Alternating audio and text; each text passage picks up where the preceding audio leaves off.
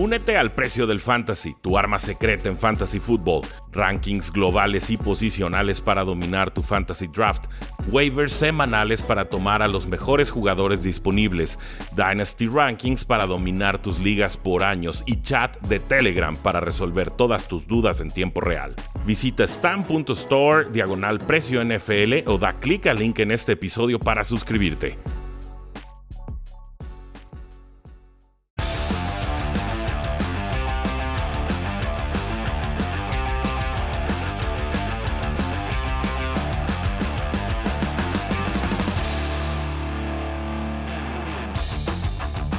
Saludos a todos y bienvenidos a un programa más de Cuarto y Gol, donde el NFL no termina y nosotros tampoco. Yo soy Rudy Jacinto, me encuentran en Twitter como arroba NFL y no tuvimos episodio el martes con Carlos Rosado porque hubo mucha interferencia, muy mala señal eh, por parte de los celulares en el Instagram Live y pues era imposible rescatar ese audio.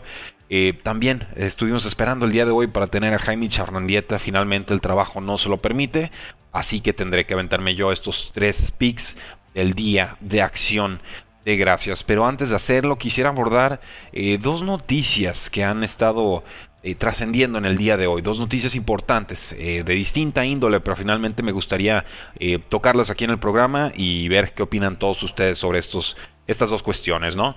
Primero, bueno, el caso que se resuelve exitosamente, diría yo, para la NFL con esta demanda de la ciudad de San Luis que habían presentado desde el 2017 tras la salida de los Rams de esa ciudad a Los Ángeles. Argumentaba la ciudad de San Luis que ese retiro de la ciudad fue eh, rompiendo los protocolos internos que tenía la NFL y que lo hizo de tal forma para evadir ciertas condiciones de reglas antimonopolio. Porque recuerden, la National Football League es un monopolio pero es un monopolio legal permitido por los Estados Unidos siempre y cuando se apegue a ciertas reglas y condiciones. Pues bueno, había presentado este caso la ciudad de los Rams y parecía que todos los intentos de la NFL para deshacerse del caso, para conseguir condiciones un tanto más ventajosas en las cortes, no habían funcionado. Habían pedido eh, los dueños y la NFL por supuesto que este caso fuera escuchado por la Suprema Corte de Justicia, caso no tomado por ellos.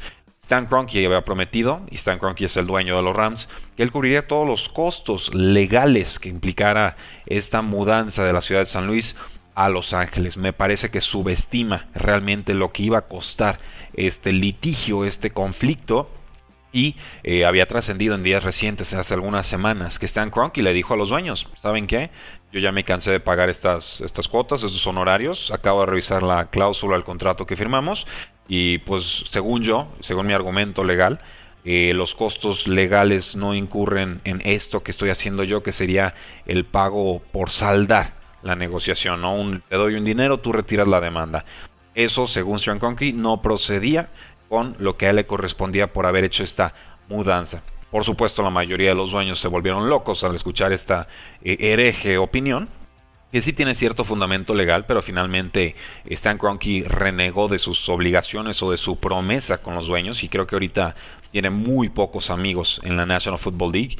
Se sabe que Jerry Jones es de los pocos que lo está protegiendo en estos momentos, que lo protegió en esa junta de dueños que fue tan, pero tan tensa. Y pues ya está. La NFL le estará pagando alrededor de 780 millones de dólares a la ciudad de los Rams por esta salida del equipo y lo que la ciudad argumentaba es que había perdido toda clase de ingresos futuros y que la construcción del estadio en el que participaban los Rams, pues bueno, venía contemplado en su amortización el hecho de que el equipo estuviera en la ciudad para generar turismo, para generar ingresos y demás. ¿Qué puedo decir al respecto? Puedo decir que la NFL casi, casi se estuvo enfrentando ante una guerra civil entre los dueños, eh, porque si trascendió esta información de cómo Stan Kroenke estuvo en la junta, lo que dijo, y luego le piden hasta que se retire del cuarto para que puedan hablar los demás dueños sobre él, pues bueno, era una, una situación sumamente tensa, pero sobre todo, a pesar de que son 780 millones de dólares, me parece que le sale barato la NFL. ¿Por qué? Porque Stan Kroenke había amenazado con decir, yo solamente voy a pagar para salir exento yo de cualquier problema legal. Es decir, yo pago una indemnización, un acuerdo con la ciudad de, de San Luis y pues ya ustedes, demás 31 dueños, ahí a ver cómo le hacen. Imagínense lo que hubiera pasado. Si llega esa negociación, si se pone de acuerdo con la ciudad, Y pónganle ustedes que no le salían 780 millones de dólares. Quizás a Stan Kroenke le hubiera salido la graciosada en 200 millones de dólares. 150 millones de dólares. Multipliquen eso por 31. Por 32 sería el total. Y eso es lo que hubiera estado pidiendo la ciudad de San Luis. Y hubiera tenido una fuerte razón y prueba de que eso realmente era el daño que estaba eh, pues teniendo que, resarcirse a su favor, ¿no? Entonces esa es la situación que querían evitar los dueños. Obviamente pues tienen que doblar las manos. Y yo aquí sí digo, y no es algo que veamos comúnmente, pero aquí yo creo que sí sucedió, la NFL tuvo miedo. La NFL vio que este caso lo tenía bastante complicado, por no decir perdido, y que las consecuencias iban a ascender a los miles de millones de dólares. Entonces, mejor ahí muere, ahí te va la lana, no te prometo un equipo de expansión, no quiero volver a saber de San Luis. San Luis también dice yo no quiero volver a saber de la NFL. Son malos empresarios, no tienen palabra y ahí muere. Pero ojo con esa noticia, la NFL tuvo que pagar 780 millones de dólares para no irse a las cortes ya definitivamente con litigio abierto este enero de 2022. Entonces creo que a Stan Kroenke le sale caro la salida y a Stan Kroenke le salió como tres veces más caro también la construcción del estadio. Entonces, pues muy dueño y muy, muy, muy, muy lo que ustedes quieran y manden, pero híjoles, en este punto en particular sí, sí nos queda mucho, muchísimo de ver como empresario. Ahí dejo ese, ese apunte que Stan Kroenke tampoco es una eh, persona de mi predilección y tiene que serlo. Simplemente me parece que eh, un socio que no cumple con lo que promete es un socio que no vale mucho. Esa es mi opinión. La segunda noticia que quería tocar el día de hoy era la del defensive end Everson Griffin, un jugador talentoso que ha tenido problemas mentales. Recuerden, en 2018 Griffin estuvo ausente cinco partidos de los Vikings por un tema de salud mental. Eh, lleva 10 temporadas con los Vikings y bueno, el día de hoy por la madrugada eh, hubo una situación policíaca complicada. Se había grabado Everson Griffin diciendo que alguien estaba intentando matarlo. Salía Everson Griffin con una pistola en mano. Y pues por supuesto, 911 policías, gente de salud mental fue al lugar. Y bueno, están ante un impasse, no podían entrar. Eh, un tema verdaderamente complicado. Finalmente logran que, Griffin salga de, de su hogar que pueda ser atendido por gente de, seguridad, pero sobre todo por gente de salud mental. La policía no encontró ningún indicio de que alguien estuviera amenazándolo en ese momento, entonces, híjoles, pues no, sé ni qué pensar de este tema, ¿no? O sea, podría ser demencia, pánico, eh, un, golpe de estrés, este, delirio, no, no sabemos realmente qué sucedió ahí. Aquí lo importante es que Everson Griffin pudo ser retirado de, su hogar sin ninguna clase de consecuencia para otros ni para él. Y que lo importante aquí es que pues, recupere su, tranquilidad y su salud, ¿no? La, suya, la de sus familiares y también la del equipo que respondió. Me parece bastante bien. Esta situación está trascendiendo desde la madrugada del día de hoy, 24 de noviembre. Eh, habiendo dicho esto, damas y caballeros, recuerden que tenemos una triple cartelera de Thanksgiving Day día de acción de gracias y yo doy gracias a ustedes porque nos escuchan en este podcast, porque nos siguen en Cuarto y Gol, porque llevan años eh, ayudándonos a crecer este proyecto y espero que pasen estos días si están en los Estados Unidos con sus familiares y si están en México también. Se vale disfrutar de la NFL con todos nuestros seres queridos. Los que no son tan queridos son los primeros equipos que se enfrentarán en este Thanksgiving Day, ya que los Osos de Chicago estarán visitando a los Leones de Detroit. Un juego muy desangelado, un juego eh, triste por el rendimiento que hemos visto de las dos franquicias. Veo a los Osos de Chicago favoritos por 3 puntos a domicilio. Y tenemos un over-under, puntos combinados esperados de 41 y medio. Este juego se va a disputar a las 11.30 de la mañana hora del centro para que pongan sus alineaciones fantasy, para que no les caiga por sorpresa si tienen por ahí algún jugador de los Osos de Chicago o incluso si son valientes algún jugador de los Lions que no se llame de Andre Swift. Eh, yo creo que gana Osos. Yo creo que gana, yo creo que cubre. No va a jugar Justin Fields. Todavía está resentido de las costillas, pero me parece que el pass rush de los Osos, incluso sin Khalil Mack, debe de poder hacerle mucho daño a los Leones de Detroit.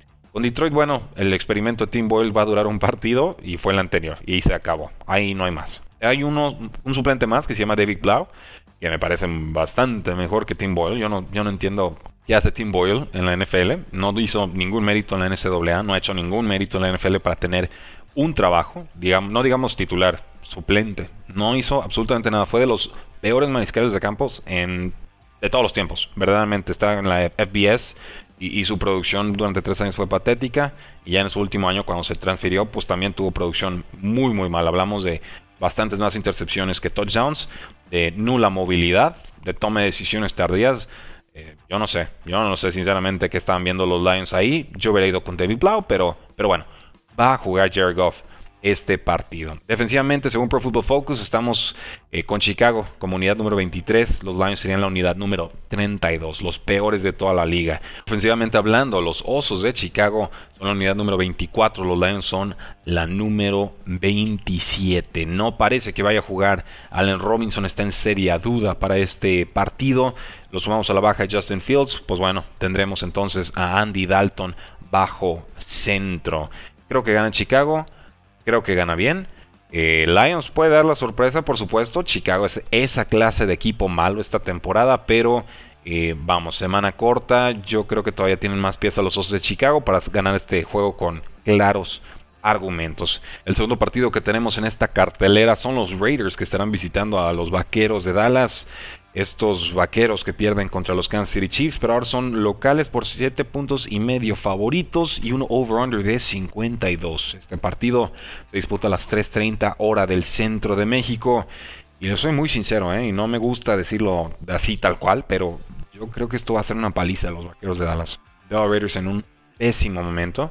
Y esto a pesar de que no espero que juegue a Mari Cooper y está, está en duda CD Lamb. Estuvo golpeado, CD Lamb está regresando de conmoción. Yo no sé si cuatro días le alcance para regresar. Así que podríamos tener una dupla de receptores con Cedric Wilson como número 2 y con Michael Gallup como número 1. Dalton Schultz participó bien contra los Chiefs, también va a ser un receptor importante. Y bueno, a correr mucho con Zeke Elliott y con Tony Pollard. Creo que el rival se presta para eso. Dallas es el número 5 según Pro Football Focus en ofensiva.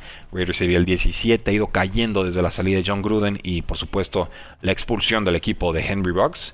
Defensivamente hablando, Raiders aparece eh, calificado mejor que Dallas. Esto me sorprende del lado de Pro Football Focus, seguramente porque su línea defensiva es veloz y ha generado presiones a los mariscales de campo.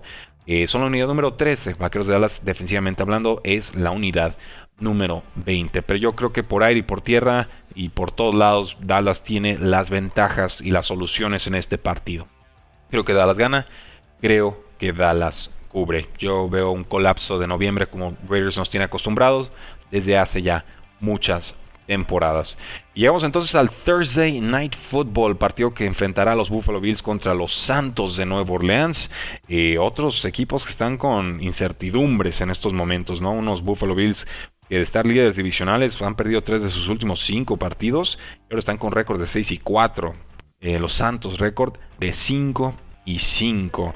Es favorito Bills a domicilio por 6 puntos y tenemos un over-under de 45 puntos que me parece bajo. Yo creo que esto debería irse a las altas, pero es complicado porque no sabemos realmente qué producción ofensiva podemos esperar de los Santos de Nueva Orleans.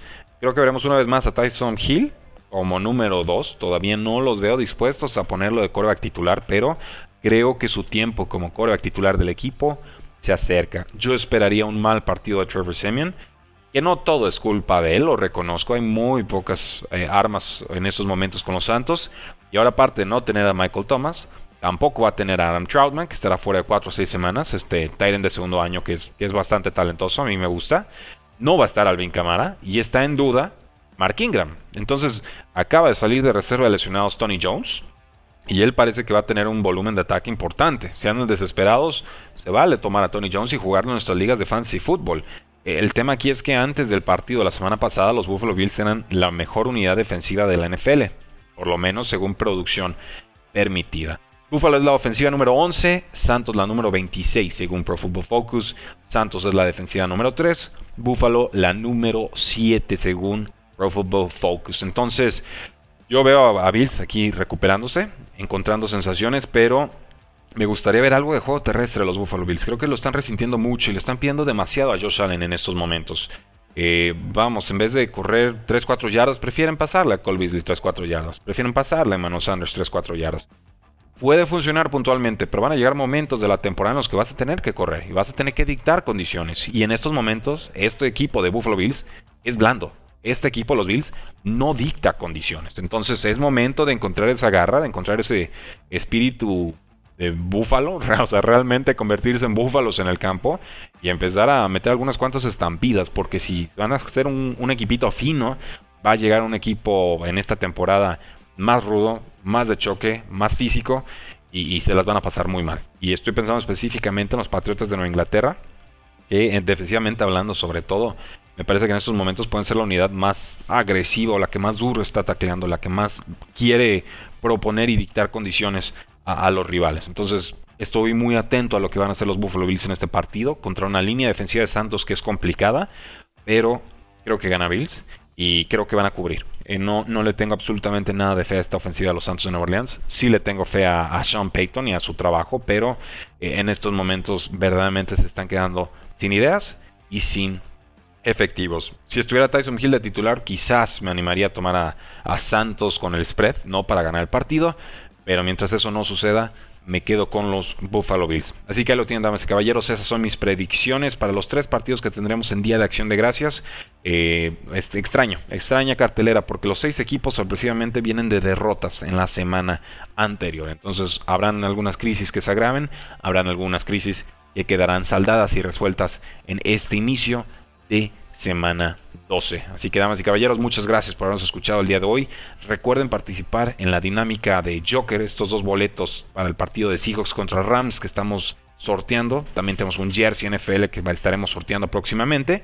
Y las condiciones están aquí en los comentarios del podcast para que le den clic y para que participen. No tiene ningún costo el entrarle al concurso y estaremos haciendo la rifa este próximo lunes 29 de noviembre en la previa antes del Monday Night Football, el programa en vivo, unos 30 minutos antes de que inicie. Ahí estaremos sorteando estos premios. Así que inscríbanse, participen, compártanlo. Es la mejor forma en la que ahorita ustedes pueden ayudarnos a crecer en cuarta y gol. Muchas gracias, soy Rudy Jacinto. Disfruten la cartelera porque la NFL no termina y nosotros tampoco. Cuarta y gol.